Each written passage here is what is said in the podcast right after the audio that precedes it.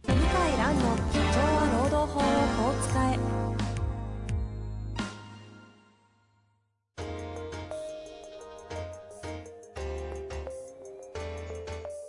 法律の下で展開されるビジネスの世界ポッドキャスト「社長は労働法をこう使えば」弁護士の向井蘭が経営者の立場に立って経営者が知っておくべき労働法の基礎だけでなくビジネスに関する法律の問題を分かりやすく解説します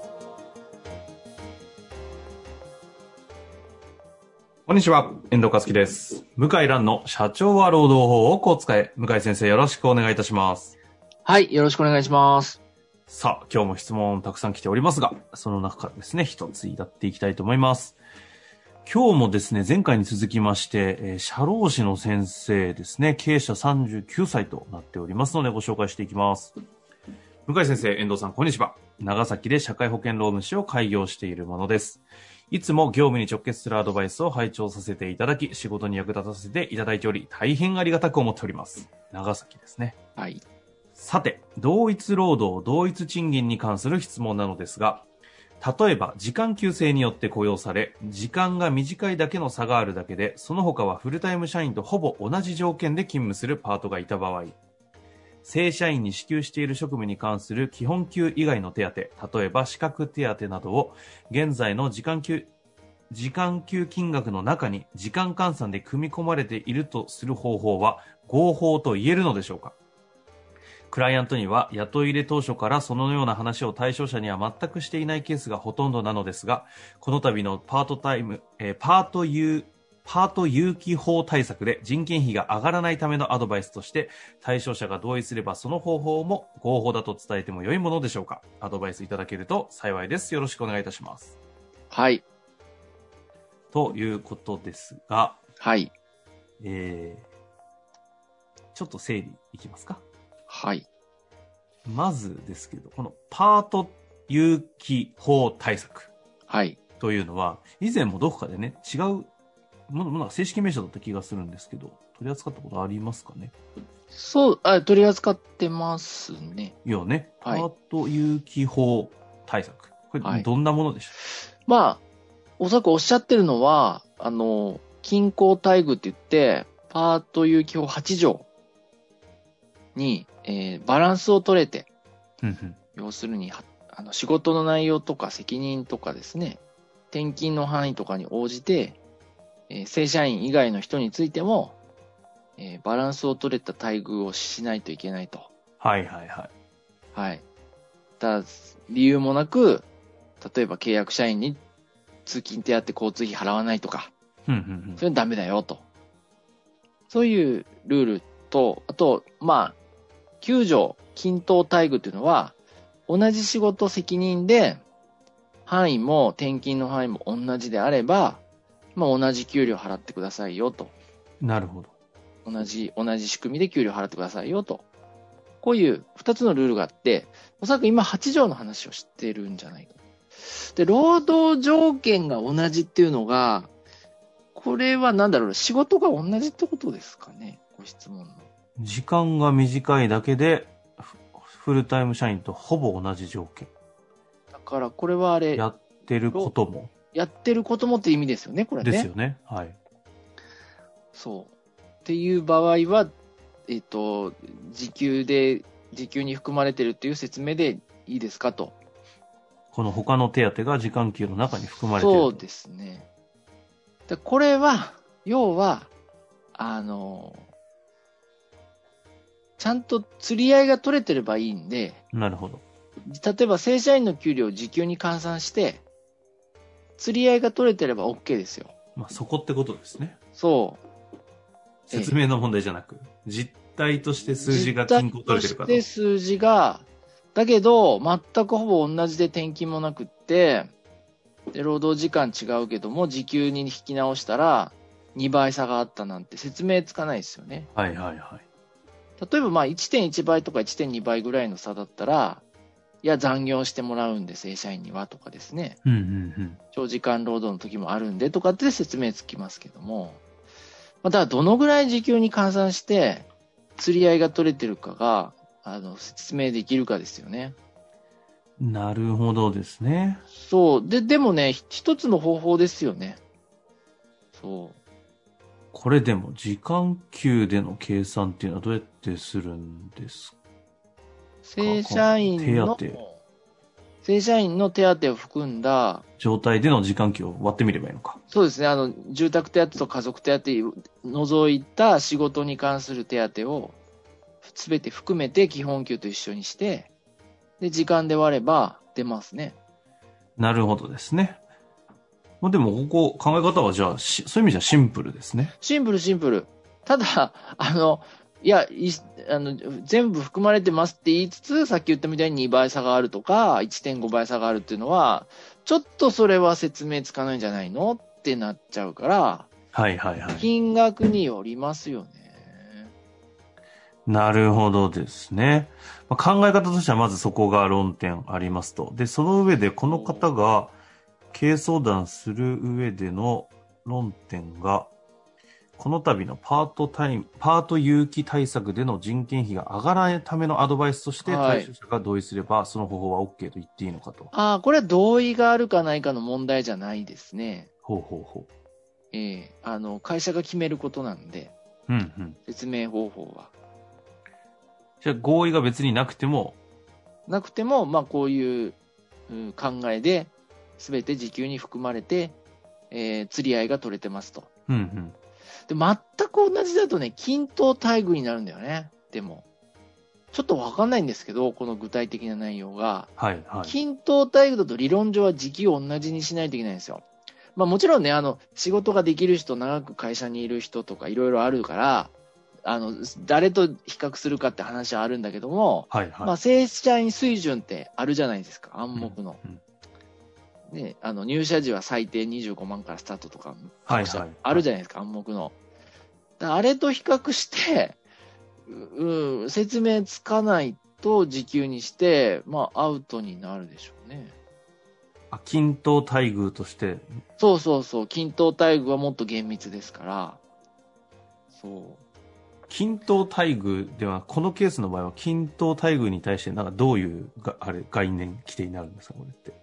い均等待遇まさに、あの、全く一緒ってことですよね。全く一緒ですから、時給に引き直して、えーそのなんか比較になる正社員の人と比較して、時給がほぼ一緒かどうかってなりますね。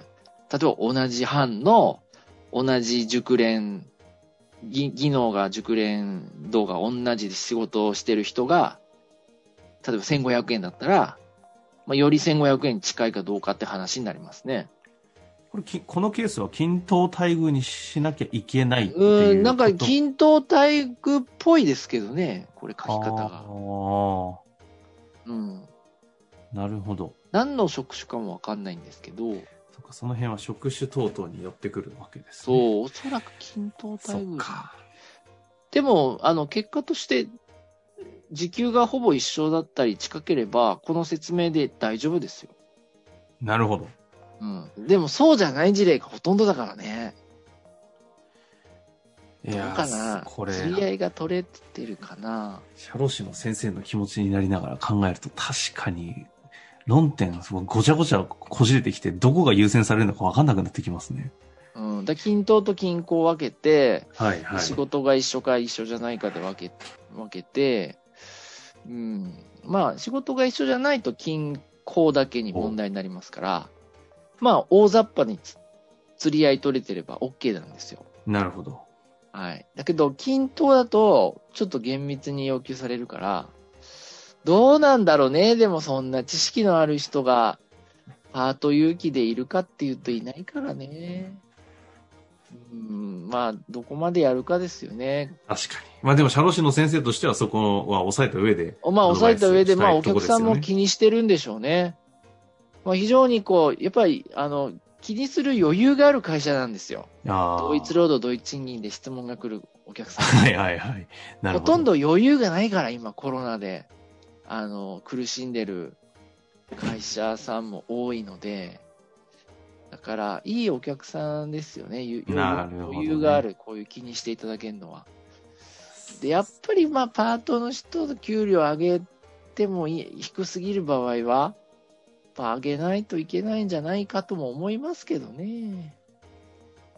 基本的にこのパート有期対法対策によって人件費は上がるんですかそう、上げようとしてるんですよ、国は。あなんだけど、まあそんな余裕はないので、なんかいい方法ありますかって質問が多いので、まあこの社労士の先生のような、まあご質問が多いですね。ーなるほど。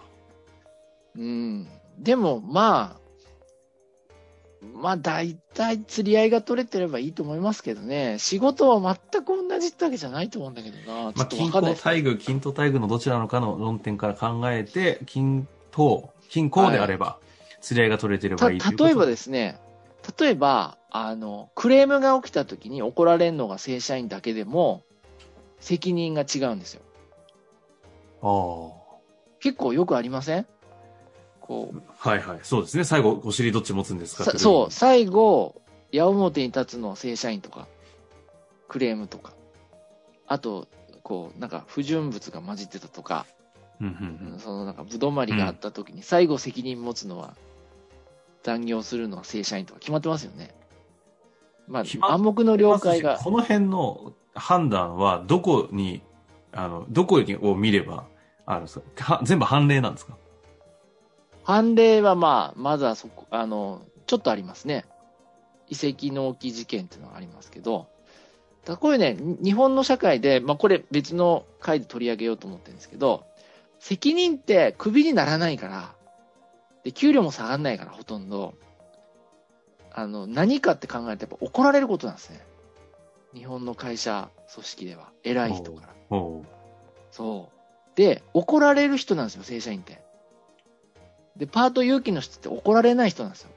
どっちかっていうと、怒られる機会が少ない人より。